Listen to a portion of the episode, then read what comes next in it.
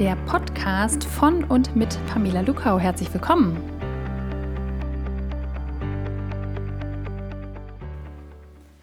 Ich habe Ihnen heute ein sehr, sehr, sehr spannendes, für mich jedenfalls, für Sie hoffentlich auch Thema mitgebracht, von dem ich sagen kann, das liegt genau an der Schnittstelle zwischen professioneller Kommunikation, also all dem, was ich in meinem beruflichen Tun in geschlossenen Seminarräumen oder auf jeden Fall hinter geschlossenen Türen mit Einzelpersonen, mit Gruppen, mit Mandaten natürlich oder eben virtuell mit Conferencing-Tools bearbeite und mit privaten Intentionen, mit Persönlichkeit, mit allem, wo viele sagen würden, es gibt einen Bereich an mir, es gibt Teile von mir, die ich nicht aktiv verberge, aber die ich nicht veröffentliche, die ich nicht teile, auch nicht bei Instagram oder sonst irgendwo.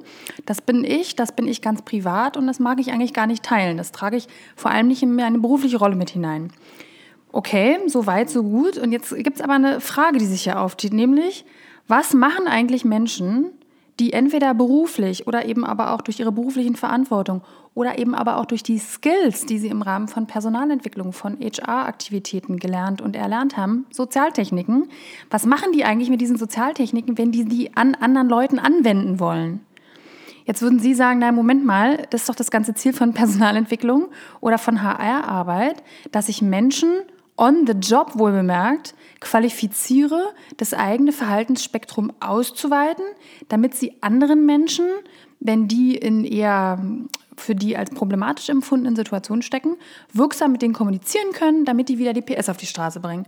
Also lange Rede, kurzer Sinn. Ich in meiner Führungsrolle, vielleicht auch im Ehrenamt, ich kann was und da kann ich doch losgehen und kann doch dann helfen, kann unterstützen und dann ist es doch für die andere Person leichter, netter, weil die kommt eben schneller wieder auf die Straße, schneller wieder auf die Füße, kriegt schneller wieder gute Laune. Und jetzt fragte neulich eine Teilnehmerin, grinsend, aber total im Ernst. Und das ist eine gute Frage. Was mache ich denn eigentlich, wenn das gar nicht funktioniert? Also ich gehe los mit meinen Techniken in meiner Rolle, in meiner Haltung, andere unterstützen zu wollen. Und es funktioniert aber überhaupt gar nicht im Sinne von, es wird gar nicht angenommen. Also es ist, ist gar kein, oh, was auch immer du da gerade vorschlägst, das will ich nicht ausprobieren, sondern es ist eher so ein, ach, jetzt hör doch mal auf oder ach, du schon wieder, ach, da spricht die Führungskraft, na, vielen Dank. Oder ach Mensch, ja, warst du bei einem Trainer, na, schön für dich. Es sind eher so diese Situationen von, ich möchte was aus meiner Haltung heraus und es ist auch von meinen Werten gedeckt, es ist eine gute Absicht, die dahinter steht. Und trotzdem beiße ich bei der anderen Person auf Granit, es passiert gar nichts.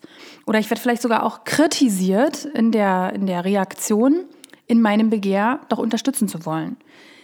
Das ist eine gute Frage, weil ich würde behaupten, die Barriere zum Erwerb von Sozialtechniken war noch nie so niedrig wie heute. Sie müssen überhaupt gar nicht mehr exklusiv in irgendeinem Seminarraum gehockt haben, sondern dieses Wissen, diese Skills, dieses How to do it. Es gibt ganze YouTube-Tutorials über Feedback-Techniken, um mal nur ein prominentes Beispiel hier rauszupicken. Also es ist total einfach, das zu erlernen. Mit anderen Worten, es gibt da draußen viele, viele Menschen, es gibt eine wachsende Zahl von Menschen, die Skills haben, andere Menschen durch das eigene Verhalten zu beeinflussen. So, wer, wenn Sie das Wort beeinflussen einsinken lassen, dann kommt bei vielen reflexhaft sofort, das ist Manipulierung. Ja, also nach dem Motto, ich stehe vielleicht am Bäcker und vor mir ist eine junge Mutter mit einem Kind oder jemand mit einem pflegebedürftigen Angehörigen. Ich kriege mit, wie die da so kommunizieren. Dann fällt mir ein, Mensch, da habe ich doch letztens was gelernt, wie man so ganz lateral, so von der Seite da intervenieren könnte. Und dann biete ich das vielleicht auch an oder mache es gar selbst. Mit anderen Worten, ich kreiere einen Raum, in dem auf einmal eine Sozialtechnik ausgerollt wird. Aber Achtung, ich tue das eben ohne Mandat. Wenn Sie Feedback im professionellen Kontext einer Mitarbeiterin oder einem Mitarbeiter geben, dann haben Sie ein Mandat. Sie haben die Führungsaufgabe, andere Menschen anzuleiten, zu kontrollieren, die Leistung zu beurteilen, für Ziele zu sorgen, die Menschen zu entwickeln.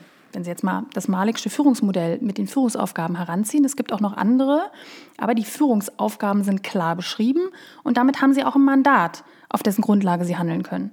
Das haben Sie nicht bei dem Fokus heute, wenn Sie sagen, ich rolle meine Sozialtechnik aber ja ganz woanders aus und es funktioniert und klappt nicht. Warum wird es eigentlich nicht angenommen? Ich will doch nur helfen. Die Gretchenfrage ist hier, wie kann ich eigentlich auch als Beobachterin oder Beobachter einer solchen Situation feststellen, ist es hier eine Beeinflussung im Sinne von eine andere Person wird positiv auf deren Ziel hin begleitet durch mein Tun, durch meine Intervention Oder ist es nicht eigentlich eine ganz klassische Manipulation? Das heißt, ich projiziere ein Ziel, was ich vielleicht habe, ich, die Person, die die Sozialtechnik drauf hat, ich projiziere dieses Ziel auf die andere Person. Wende eine soziale Technik an, wie zum Beispiel die Feedback-Technik, ähm, in Erwartung, die andere Person zu meinem Ziel damit zu lenken und zu leiten. Und hier kommt jetzt ähm, Menschen, die schon oft bei mir in Trainings oder Seminaren waren oder den Podcast hier hören, die kennen die Metapher vielleicht schon. Beeinflussung, Schrägstrich, Manipulation. Ähm, mein Lieblingsvergleich ist da immer das Messer und das Brot. Also wenn ich ein gutes Messer habe, dann kann ich ein Brot so schneiden, dass ich möglichst viele gleichmäßige Scheiben raus habe, damit alle eine gleiche Scheibe Brot bekommen können. In Berlin würden wir uns Schnitte sagen, aber das nur am Rande. Ich kann mit dem Messer aber auch das Brot zerstümmeln und ich kann auch mit dem Messer jemanden abstechen. Die Verantwortung dafür liegt in den Händen und auch im Herzen der Person, die dieses Messer in die Hände bekommt. Und viele Sozialtechniken, und wenn Sie mich fragen, nach meiner Erfahrung, auch die Feedback-Technik insbesondere, das ist eine Waffe im Sinne von, ich kann damit für eine gute Sache einstehen und zum Beispiel dafür sorgen, dass jemand, der irgendwie gebullied wird oder jemand, der ins Fadenkreuz von anderen geraten ist, dass die Person da wieder rauskommt. Dafür kann ich Feedback benutzen. Ich kann Feedback aber eben auch benutzen, um Dinge, die mir wichtig sind, auf eine andere Person rauf zu projizieren und es sprachlich so aussehen zu lassen, als wäre das in der Verantwortung der anderen Person. Und darüber reden wir nicht, sondern äh, wir machen es das hat zum Beispiel im Fall von Feedback dazu geführt, dass ähm, in jeder zweiten E-Mail die Kunden oder auch Teilnehmer mir zeigen oder von denen sie mir berichten, das Wort Feedback an Stellen vorkommt, wo überhaupt gar kein Feedback irgendwie als Methode irgendwie dran ist oder gar geboten werde. Es liegt daran, dass es ein Missverständnis darüber gibt, was ein Feedback ist. Ein Feedback ist eben nicht nur, ich habe was gesagt und dann dürfen die anderen auch mal was sagen. Das ist dann bitte kein Feedback, sondern ein Feedback als Sozialtechnik wäre der strukturierte, systematische Abgleich von Selbst- und Fremdbild, jetzt spricht die Professorin, mit der Idee, dass die Verantwortung für eine mögliche Verhaltensänderung bitte beim Gegenüber bleibt und nicht etwa bei mir, die ich ein Feedback geben wollte. Also Feedback wird in meiner Welt ganz, ganz oft falsch verwendet, statt zu sagen, kann ich bitte eure Meinung hören? Frage ich dann um Feedback. Oder wer möchte kommentieren? Oder aber auch, dass ich zum Beispiel in Situationen, wo ich mehr Erfahrung habe als jemand anders, sage, pass mal auf, ich weiß, wie das geht, ich würde dich gerne instruieren, ich würde dir gerne zeigen, wie das geht. Und was auch oft mit Feedback als Sozialtechnik völlig kamoufliert wird, sind Entscheidungen. Nach dem Motto, ich habe hier entschieden. Das ist ein Unterschied, wenn ich in einer beliebigen Situation sage, also alle mal hinhören, die gerade da sind, ich habe Folgendes entschieden oder aber ich verpacke das in eine soziale Technik, von wegen übrigens, ich möchte euch jetzt mal spiegeln, wie die Diskussion hier so gerade gelaufen ist. Und wenn ich euch da richtig verstanden habe, dann würde ich sagen, und das kennzeichnet eben auch oft schon das Problem, dass sich viele Menschen, naja, vielleicht nicht, vielleicht nicht als Opfer, aber vielleicht so ein bisschen als Empfänger von Techniken erleben, da draußen in der realen Welt, aber mit Sicherheit auch in den beruflichen Kontexten, obwohl da die Mandate für Sozialtechniken und deren Anwendung durch Führungskräfte ja eigentlich gegeben ist, dass sich viele Menschen ähm, so ein bisschen ausgeliefert fühlen der Tatsache, dass sie da mit so einer Technik bedacht werden, ohne dass sie in einer beliebigen Situation ein Mandat dafür geben konnten. Was entsteht hier? Es entsteht eine Asymmetrie. Alle, die die Arbeiten von äh, Paul Watzlawick kennen, wissen, es gibt sowas wie eine Interpunktion von Ereignisfolgen. Heißt auf Deutsch, da fand ein Gespräch statt oder irgendeine Art von Interaktion. Auf einmal hat einer angefangen, eine Sozialtechnik zu benutzen. Die andere Person merkt das. Vielleicht nicht intellektuell bis zur letzten Stufe, aber auf jeden Fall auf der Beziehungsebene, auf der Gefühlsebene. Und wissen Sie, was da entsteht? Da entsteht ja kein, oh, das ist aber toll, sondern da entsteht ein, wow, du machst gerade diese Situation mit mir hier vollständig asymmetrisch. Weil du machst gerade was, worum ich dich nicht gebeten habe. Du intervenierst hier auf eine Art und Weise und stellst dich damit auch auf eine Art und Weise über mich. So Tom Harris, dieser berühmte Autor mit dem Ich bin okay, du bist okay, würde sagen, hier entsteht von einer Sekunde auf die andere, also wie durch so ein Fingerschnippen, ich habe gerade zweimal geschnippt, entsteht so ein Ich weiß was, was du nicht weißt und ich mache das jetzt mit dir. Das kann man auf eine ganz simple Formel bringen, die auch unsere Frage hier heute erklärt, nämlich warum reagieren darauf viele so allergisch? Warum beißen viele zurück? Warum entziehen sich viele dieser sozialen Technik, obwohl die ja vielleicht den totalen Wert in der Situation inhaltlich haben könnte? Aber die Notion, die damit rüberkommt, ist, ich, der ich diese Sozialtechnik hier gerade bei dir anwende? Also weißt du übrigens, ich kenne dich übrigens besser als du dich selbst. Und deshalb mache ich das. Das ist asymmetrisch, das ist voll in den privaten Bereich hineingelatscht. Das ist übergriffiges Verhalten, wenn Sie mich nach der Wirkung eines solchen Verhaltens fragen würden. Es sei denn, es ist vorher auf der Beziehungsebene und der inhaltlichen Ebene in einem beliebigen Moment der Kommunikation wirklich sichergestellt, dass es hier ein Einverständnis gibt. Und wenn ich ein Einverständnis für irgendwas haben will, zum Beispiel übrigens, ich habe da letztens in so einem Kurs ähm, Feedback-Technik gelernt. Ich weiß nicht, ich könnte mir schon vorstellen, dass das dir in der Situation, in der du jetzt gerade steckst, ähm, helfen könnte. Ich würde das versuchen. Keine Ahnung, ob mir das gelingt, aber möchtest du das? Soll ich das mal versuchen? Darf ich das machen? Wann darf ich das machen? Jetzt, morgen, am Telefon, wie, wie blablabla. so. Und dann kann die andere Person überhaupt reagieren und kann sagen, ja, okay, bitte gerne morgen ähm, per Telefon. Dann ist die Sachlage eine ganz andere, weil dann fällt diese Sozialtechnik gewissermaßen nicht mehr vom Himmel. Was wir nie wissen können, wir, die wir diese schönen Sozialtechniken alle beherrschen, wir leben in einer Welt, wo keinem draußen an die Stirn rangeschrieben ist, ob er das Lebenslied in Moll singt oder in Dur. Gibt es ein ganz schönes Kinderlied, ähm, von wegen du bist gewollt, so wie du bist, kein Kind ist Zufall. Und dann geht es eben darum, manche Kinder singen ihr Lebenslied in Moll und andere singen es in Dur. Das finde ich eine ganz wundervolle ähm, Metapher, weil ich finde, das kann man auch sehr gut bei Erwachsenen übertragen wenn Sie sich die Gesichter auch in unseren virtuellen Zeiten hier heute angucken und die Gesichtsausdrücke in den Bildschirmen studieren, dann können Sie auch Rätsel raten. Ist das gerade Moll oder ist das gerade Dur, was da läuft? Wir sind alle wahnsinnig belastet, aber das ist ja nicht die Frage. Und auch das, wie ich gerade mein persönliches Lied so singe, wird einen enormen Einfluss darauf haben, wie ich auf Ihr Angebot einer Sozialtechnik reagiere. Wenn Sie es mich vorher nicht fragen, erzeugt dieses Anwenden wollen eine Asymmetrie, die hochgradig problematisch ist und in meinem Empfinden, in meiner Erfahrung den weiteren Verlauf der Kommunikation eher ungünstig beeinflusst. Stellt sich jetzt natürlich die Frage, was machen all diese informierten Zeitgeister, was machen diese personalentwickelten, was machen ganze Berufsgruppen wie Lehrer, Erzieher, Führungskräfte sowieso, die diese Techniken drauf haben? Ich würde zu einem verantwortungsvollen Umgang einladen und habe dazu drei konkrete Anregungen, wie das gehen kann. Also erstens, immer vorausgesetzt, Sie haben das drauf und Sie sind so jemand, der sagt, ich will schon gern unterstützen und helfen und mein Motiv ist redlich. Wie gesagt, gucken Sie, bevor Sie irgendwas machen, in Ihren inneren Spiegel tagesaktuell und überprüfen Sie Ihr Motiv.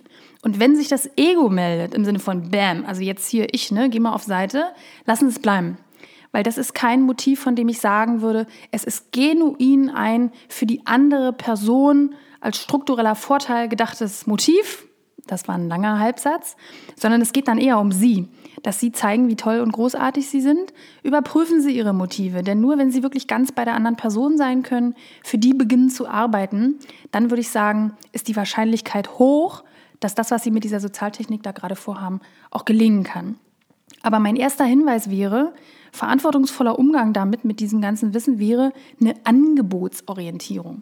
Das heißt, seien Sie doch die erste Person, die selber bei anderen in Situationen darum bittet. Seien Sie doch eine Person, die sagt, wer möchte mir Feedback geben? Also gehen Sie voran, zeigen Sie, was Sie können und was Sie haben, aber bleiben Sie damit eben bei sich.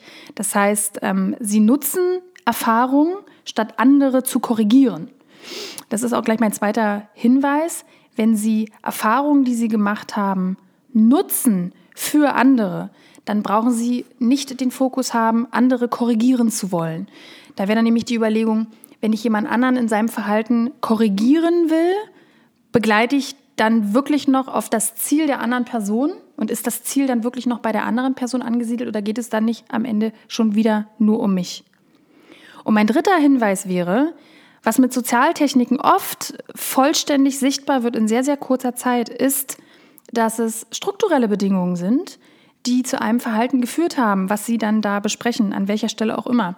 Und hier wäre meine Überlegung auch im Sinne von Go First, Angebotsorientierung an Menschen, die diese Skills eben haben. Hier wäre meine Idee, gucken Sie doch mal überall da, wo Sie an den Schaltknüppeln jetzt schon sitzen, welche strukturellen Bedingungen Sie aktiv verbessern können, statt darauf zu warten, dass sie sich mit anderen Leuten über die Konsequenzen davon unterhalten. Dann wird immer gesagt, ja, ich als X, ich als Laborleitung oder ich als Führungskraft mit nur zehn Leuten, was kann ich denn an strukturellen Bedingungen schon verbessern?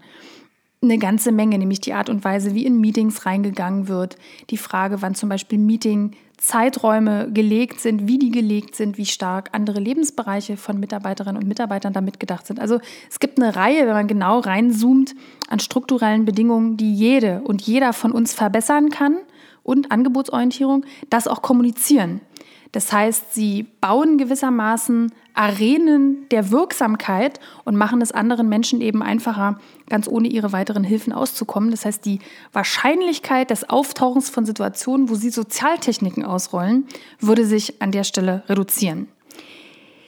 Ich wünsche Ihnen viel Freude beim Beobachten und auch mal möglicherweise beim Austesten, aber vor allem auch wünsche ich Ihnen einen Zugewinn an innerer Klarheit was genau die Situation, die Momente sind, wo Sie doch anfangen wollen, dieses Wissen zu teilen und zwar außerhalb Ihres Mandats. Wenn Sie die ähm, Erfahrung mit mir teilen wollen, freue ich mich über Nachrichten. Schreiben Sie mir gerne oder rufen Sie an oder nutzen Sie Social Media. Ich freue mich drauf und auf jeden Fall wollte ich mein Motiv hier am Ende auch nochmal klären. Ich wollte Sie auch unterstützen und ich bin genauso wie Sie in so einer Situation jetzt offen. Es kann klappen, es kann bei Ihnen ankommen, es kann aber eben auch nicht. Wichtig ist eben nur, wenn Sie mit einem guten Zustand aus solchen Situationen rausgehen wollen, wie ich aus dem Podcast, dass Sie sich über Ihr Motiv an der Stelle wirklich im Klaren waren. Ganz klare Grüße und bis bald. Das war Pamela Lukau. Mehr zu mir und meiner Arbeit erfahren Sie unter pamelalukau.de und wenn Sie mehr über meine Arbeit im Business-Kontext, auch aktuell im virtuellen Raum erfahren wollen, dann keller-partner.de.